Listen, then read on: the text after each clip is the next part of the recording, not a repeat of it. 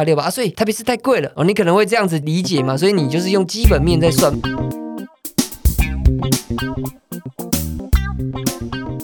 好了，欢迎收听深红投资。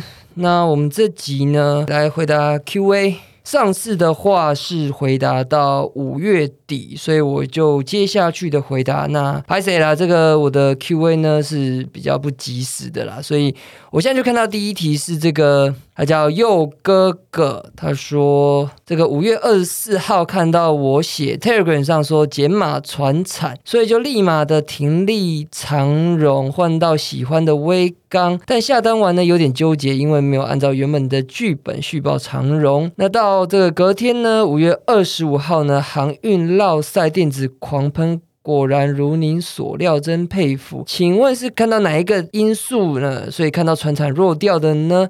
那是不是因为这个？呃，他猜是因为成交值很大，但股价上不去，代表弱掉。那最近看到我频道推荐的书呢，《致富心态炒股的智慧》，真的是醍醐灌顶，感谢。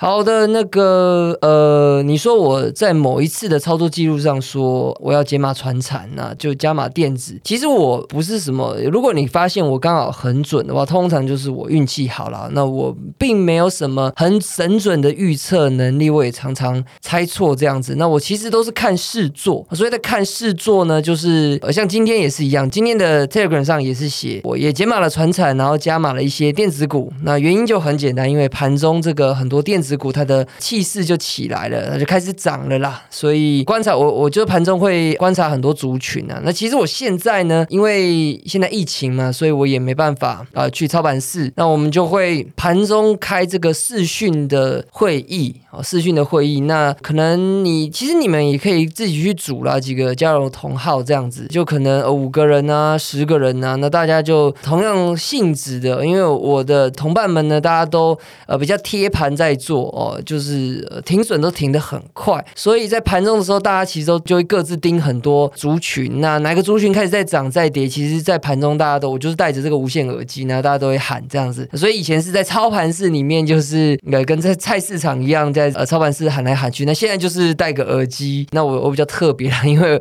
我女儿才三个月嘛，所以我只戴一耳。那我一耳就有时候就听到这个我女儿的哭声这样子，所以我就同时进行这样子。所以你问说。我这一天为什么就知道要把一些族群哦做个转移换到电子？那其实答案很简单，就是我看到电子强了，那我就我电子其实还会去细分呐，就哪些族群呢？那像最近的话，可能 A B F 强啊，那像今天是之前落赛很久的面板啊，今天也也开始转强。今天是几号？今天是六月十七号哦，所以这些都会去注意这样子。那总之呢，我没有什么预测的能力哦，我就只是去观察哪些资金强了。那我当然盘后会去查。筹码哦，是是外资吗？哦，像今天这个面板，然后很有趣，就是这个外资的报告说它不好啊，可是外资呢却开始买进这个，所以就被大家嘲讽说讲一套做一套这样子啦。所以法人的筹码不外乎就是投信跟这个外资，那当然还有一些重要的分点，你也可以去追这样子。好的，那这一题就回答到这。好，那这一题是 M I C H，他问说我是怎么避险的？好，或者是呃。我有没有用期货这样子？好，那我来讲一下好了，就是关于台股的部分呢，我自己是有时候会用这个大台子做避险哦。所以你如果看我之前的文章呢，我有在呃五月十号、十二号那一天，就是千点大爆杀的那一天呢，我就是有空了一百口大台这样子。那因为呃有时候你忽然不知道要空什么的时候，那也因为流动性我不会比较大，所以最好的避险呢就是用台子期。好，所以我自己是这样避险。那海外的部分呢？呃，我推荐你可以用期货来做杠杆型的呃商品啊。如果你真的想杠杆的话啦，那因为期货的杠杆呢，一般我记得像 First Trade 它是不能下期货的。那能下期货的券商呢，我推荐一家叫 IB 的 Interactive Brokers。那这个在网络上呢都有一些呃很完整的教学的，那也不会很难。那当然你 First Trade 啊，或者是 IB 啊这些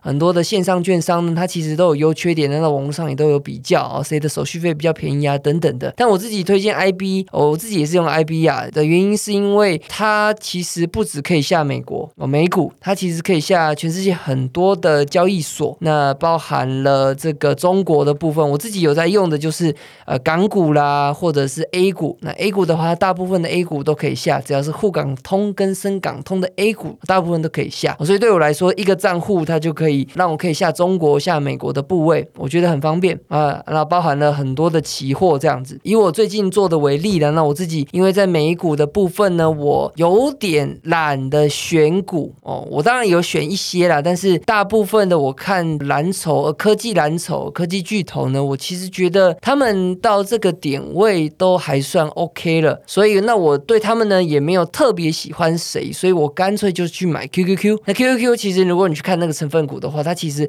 有一大半都是这些科技的巨头啊。所以其实我买 QQ 其实是呃有一大半是在买这些人。那只是说对我来说有没有更省事的或者是省省钱的方式呢？啊，有，就是比起这个买 QQ 的 ETF 之外呢，我去买这个纳斯达克的期货。好，所以像 IB 的话，你就可以下这个纳斯达克期货，它叫做 NQ。那 NQ 的话呢，你看这样现在纳斯达克大概大概是呃一万四千点嘛，那一点二十块美金。好，所以你下一口呢，其实就是一万四千点乘上二十块美金，就是二十八万美金。好，相较于台币可能八百万左右。呃，我觉得可能对一些小资族来讲，这样一口就八百万，其实太大了啊。所以说它其实也有出迷你型的代号 NQ，你前面加个 M，就是 MNQ，叫做迷你纳斯达克期货。那它就是刚刚说原本一点是二十块美金嘛，但是这个迷你呢就是十分之一，它只有两块美金。也就是说呢，就是刚刚讲纳斯达克假设是一万四千点的话，那乘上一点是两块美金，所以就只有两万八千美金啊，也就是大概八十万台币。所以这对大部分的人呢就负担得起，一口是两万八千美金左右。哎，为什么要下这个期货呢？因为如果当你想杠杆的朋友呢，你就可以很方便的用这个东西，你不需要放这么多的保证金，哦，你就可以下到类似的效果。就是假设你想要三倍啦、五倍啦等等的，哦，假设你你原本是只有一点点钱放保证金的话，但是你想要下到三倍，你就可以用这个东西啊。所以就不只是纳斯达克，你可以下这个，还有出标普五百。哦。那迷你型的标普五百呢，它的代号叫 MES，MES，那它是这个标普五百一点是五块美金。哦，所以你去乘一下，大概就知道说一口是价值多少的市值，所以你就可以去做这个杠杆的控制，就很方便。哦。那这个我觉得比是比较适用在你你会择时操作的人，好，所以你择时操作就是说你现在觉得这边是低点，那你想要压多一点，那你除了原本选的个股之外呢，你如如果不知道要买什么，那你你算好就是你想要下的部位，然后你去补充这个标普五百的期货或者是纳斯达克的期货，哦，这点算是好用啦。或者是在觉得这边是投了，那你想要做避险的时候，你也可以用这些做避险哦。所以我觉得这个期货，我想要导正大家一个观念，就是很多新手他听到期货两个字，他觉得这个是个风险很大的东西。为什么呢？因为他可能是听到很多人的案例，他什么大赚大赔、赔到破产的例子。好像那是因为这些人呢，他只用一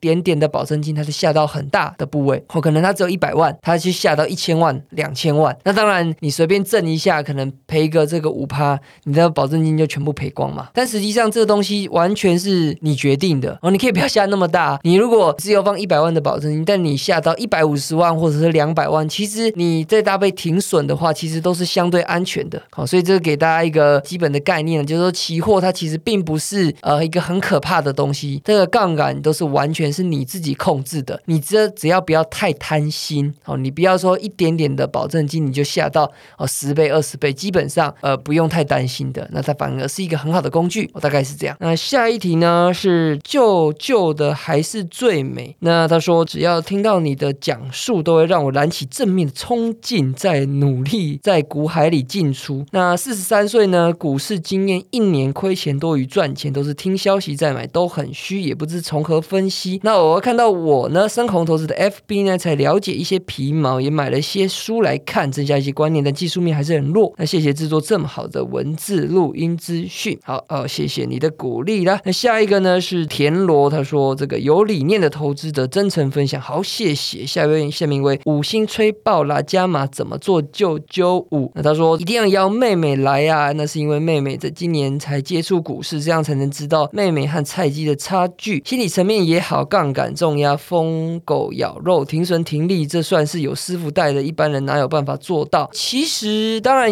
如果有师傅在手把手教你怎么做，是很快的就可以上手了，是没有错。但是，其实如果你真的有心的话，那你可以从我的这个过去推荐的书里面哦，我推荐了很多嘛。那我说的就是，其实这个方法呢，不止呃台湾呢有人，好像我师傅疯狗王呢，哦不止有这样子的台湾人做得起来啊。其实每美国像超级绩效，或者是像这个日本的 CIS 都有用类似的方法做得非常成功哦。所以其实呃，你如果有心的话，你就去把这些书都看完，那你自己体会体会。那我必须特别讲哦，就是像我们这种短线呢，它它其实短线的这个涨跌很受这个呃当地的参与者的筹码而改变。所以其实你在看这些外国的书的时候，你必须了解到是他们讲的可能参数啊，有的说什么哦跌到什么线。啊，月线、季线、半年线等等的，那突破是看到突破什么东西的参数？那个东西我自己觉得是很跟随着呃各国的不同的差异而不同哦。呃，即便是台股好了，我自己也那个参数，我们其实都随时在转换。如果你是这个呃十年前的台股跟现在台股，可能其实完全不一样啊。为什么？因为啊，光是当冲它的税就不一样嘛，所以啊，当冲客在现在这个阶段就比较多来参与，那可能你就会改变。变这个参数，所以你会看到现在比较多暴涨暴跌的现象。那你要怎么根据这个现象呢去做调整？好，所以这个是这个是我们其实是每天的去呃贴盘，我们去感受到这些的一天一天细微的变化，然后去做这些参数的调整，大概是这样了。所以其实如果你是用那种呃回测好了回测啊，喜欢城市交易的人，他可能是用过去十年二十年去做研究，去做城市的回测，然后来用的话，那你就要非常小心。好，所以你要小心就是。反正十年前跟现在不太一样了，我大概是这样。那下面一位是股市菜鸡鸡，他说这个学长哦，应该是讲我之前访问的这个 Jack 学长，他说讲的是伸展嘛，哦，我们讲了一个有关这个保健食品嘛，哦，那不是伸展，不是伸展，哈，是其实不会很难啦，哈，就是雅小小家成交量很小的，那是做呃保健食品的。OK，那伸展你说的我也呃有有听过了，我有朋友之前有持有哦，所以他呃他的产品听说也是不错的，但是我。我自己是没有买。好，那下面一位八八八 A A E B 五五五七，他说啊，直接报了这个。股号了哦，刚刚上面一题的股号说感觉不错，好的，那下面一位这个 David D A V Y 一二三，他说超赞的，期待汇集成册必收藏。OK，那个我我自己呀，就是操盘是蛮忙的啦。那呃，有追踪我的朋友都知道呢，我也发英雄帖啦，广招英雄，就我很喜欢认识朋友啦。那其实呃，不论是投资的朋友，还是各领域优秀的朋友，其实我都很喜欢认识哈。所以有些人就不要觉得说我是不是这个很多。投资神人朋友，那对这个新手散户没有兴趣，其实也不会哦。其实你问我对什么样的朋友很兴很有兴趣，就是其实那些有不错特质的人，当然我都有兴趣啊。就是什么叫不错特质？正面积极呀，努力呀，有毅力呀，这些都是很基本的特质啊。那其实他会展现在他的某一个领域啊，他在研究的领域，他就会必然有有一些成就嘛。哦，我就讲一个，我昨天这个认识的一个新朋友，好了，就是我前几天不是有在 FB 发一篇。我学武术嘛，啊，这个武术就是我称它为界王拳啦。这呃，实际名字呢，师傅叫我不要讲哦。为什么师傅这么想低调呢？因为师傅呢，他是一个，他真的很很妙啦。就是我其实他一开始敲我，网络上敲他，我 FB 上没有什么资料啊。就我我其实来敲我的人，我也怕是骗子啊，所以我就会我就会问一些问题，然后看他怎么回答哈。反正我有一些我的 SOP 啊，我看的人很多啦。他一开始回我，其实都没有。有什么感觉？哦，那他有一天呢，看到我在文章里写把脉，哦，把脉，他就说，哎，他他觉得他有必要认识我，他就直接这样讲，我为什么要认识我？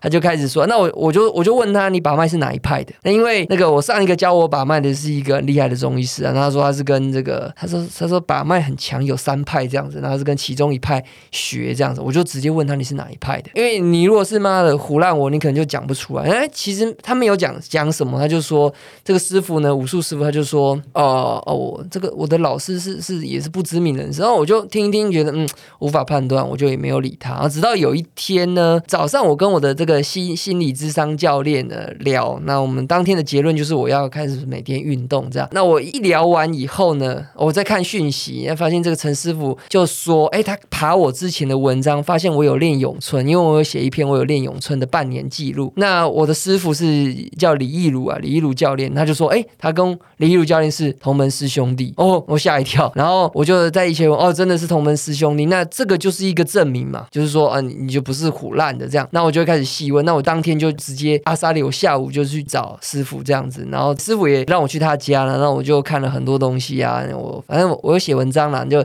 师傅满满的书柜，全部都是武术的书这样子，反正就因缘际会就认识了这个师傅，哦，才发现说，哇靠，真他师傅在学的真的是这个最强的武武术这样子。那为为什么我会说他是最强的？因为呃，师傅就是从八岁开始练什么跆拳道啊、柔道啊，呃，还有什么，反正蛮多的。然后一直到十五岁练咏春，然后每天练十小时，练个一年，然后就就把里面的最强的师兄都打败了。然后来十六岁到二十二岁呢，就练了很多中国武术跟这个东南亚的武术啊，泰拳啊、印尼的啦、菲律宾等等。然后一直到二十二岁遇到现在这个界王拳，然后一拳，诶，就是已经原本他觉得打败天下无敌手，然后没想到就是就是一掌就被这个界王拳的师傅呢就打趴在地上哦，所以他后来才去才去深入的钻研这个界王拳，才知道说哇，那个是很完整的，可以说是东方的综合格斗啦，就是把各派的这个优点都集合起来这样子。好，那这个就是一个很酷的人，所以这样子对我来说，这样子的朋友就是非常珍贵的。好，那他呃不太会投资，或者是说只是一个新手这样子。那他很想学投资，那对我来说就是 OK，那我愿意教他投资，那他也愿意把他所学教我，这样子对我来说就是很珍贵的呃人脉。好，那为什么想到这呢？因为我昨天认识一个警察了，警察他是啊警官这样子，那他自己看到我写这个武术的文章呢，他也非常的有兴趣，他就把他一篇他有关呃写太极的太极的呃原理，然后我看了一下那篇，我还没细看呢，我等下回去要细看。我害怕他从人体工。学啊，不拉不拉，物理啊，讲的非常细，然后讲的才延伸到太极的原理这样子。那我会对他有兴趣，也是因为他对蒙格还有这个巴菲特非常的熟。因为因为其实其实大部分呢，有遇到九成多的人对巴菲特理解，大概就是一些很表面的，或是市面上写的书那样。所以对于巴菲特跟蒙格，他可以讲到精髓的人，我都会特别注意。我就哦，这个是货这样子。那我觉得这个警察朋友就是这样子的人，那我就就会开始跟他多聊这样子。然后他就把这个太极拳。的这个原理介绍给我，这个文章他写的非常细的文章，然后我就跟他呃交了这个朋友，然后他的投资也是算是比较新的，可是他会的一个专长呢，对我来说也是非常有趣的。那我个人都秉持的一个概念就是，呃，蒙哥讲的就是说，任何的知识它都是互通有无的啊，就是他讲的他那个叫做什么啦啦什么什么什么啊，忘记那个英文了，反正就是指说，当你会了很多很多知识，跨领域的知识。那你把它互相用的话，它它就会产生一个非常爆炸性的效应跟优势，是别人没有的。那我最常举的例子就是这个贾博士哦，因为贾博士为什么他创造出的 IC 产品这么有品味呢？为什么他知道消费者要什么？即便这以前都从来没有出现过这样子的产品，他却能这么创新？哦，原因是因为他非常有艺术的品味，好，所以他他去学了书法啦，学了音乐啊。等等的，所以它就能够应用在这个呃 IC 产产品上，就很有质感。然后这就是像比尔盖茨这样的理工仔就做不到的。所以说这个我喜欢交朋友啦，哦，简单来讲就是这样。一而且我也深信说，在各行各业不同的这个有成就的人呢，那其实道理都是非常有效的，而且你可以在未来的你想要做的事情上都可以应用到的。OK，那所以说呢，为什么讲到这，我其实也不知道。那这位网友呢说，这个期待我我讲的东西可以。汇集成册这样子，那我其实现在呃已经好几家出版社想要出书这样子，那有可能是这个书的形式是一半的疯狗流，一半的神人的访谈这样子。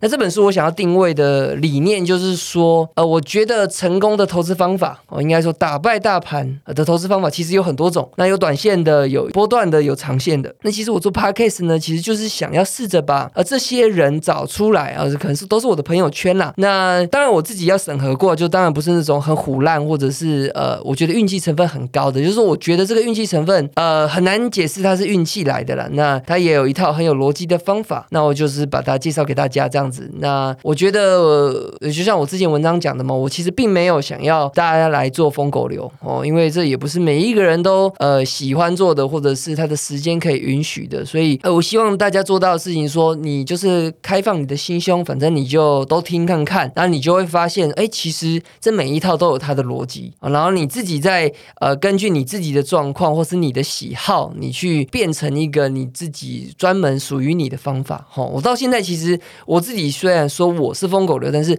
我对我的疯狗流定义呢，我都还有做不断的微调、微调、微调。哦，那所以我觉得这也是这个巴菲特说的，反正你你每个十年你成功的方法都不一样啊，所以你就是要每天的去感觉，你就市场上嘛，就是出现什么样的微调，那你就不断的去改变你的方法。好，所以大概是这样子。下面因为这个 B A O BAO 一一零九他说很赞的节目，他说 Jack 学长有收徒弟吗？就是好像没有诶，就是 Jack Jack 学长是一个很很悠哉的人啊，因为现在已经半退休状态，然后很享受他的生活、他的家庭、他的运动。那所以呢，呃，你有听节目你就知道嘛，他这十年来其实做的股票也才三五档哦，其实就这么少。所以他其实真的很像蒙格说的，就说人生抓住几个机会就好。然后就所以他这十年就翻了十倍这样子，那就直接到了这个财务自由的水准。那所以说你问有没有收徒弟，其实我自己觉得啦，就是他的方法其实他也蛮阿萨利的，讲的蛮清楚的啊。所以你就照着做，那其实也蛮像蒙哥的，其实就是就很在意管理层嘛，很在意生意模式啦。那你看对，你就是重压这样子，大概是这样。下面一位这个 Gary 零九六七说说猛附中同届推，OK，所以是同学啦。那其实这个我发现到说，我好几个就是现在这个投资网红呢，其实都是附中的，附中的学弟们这样子啊，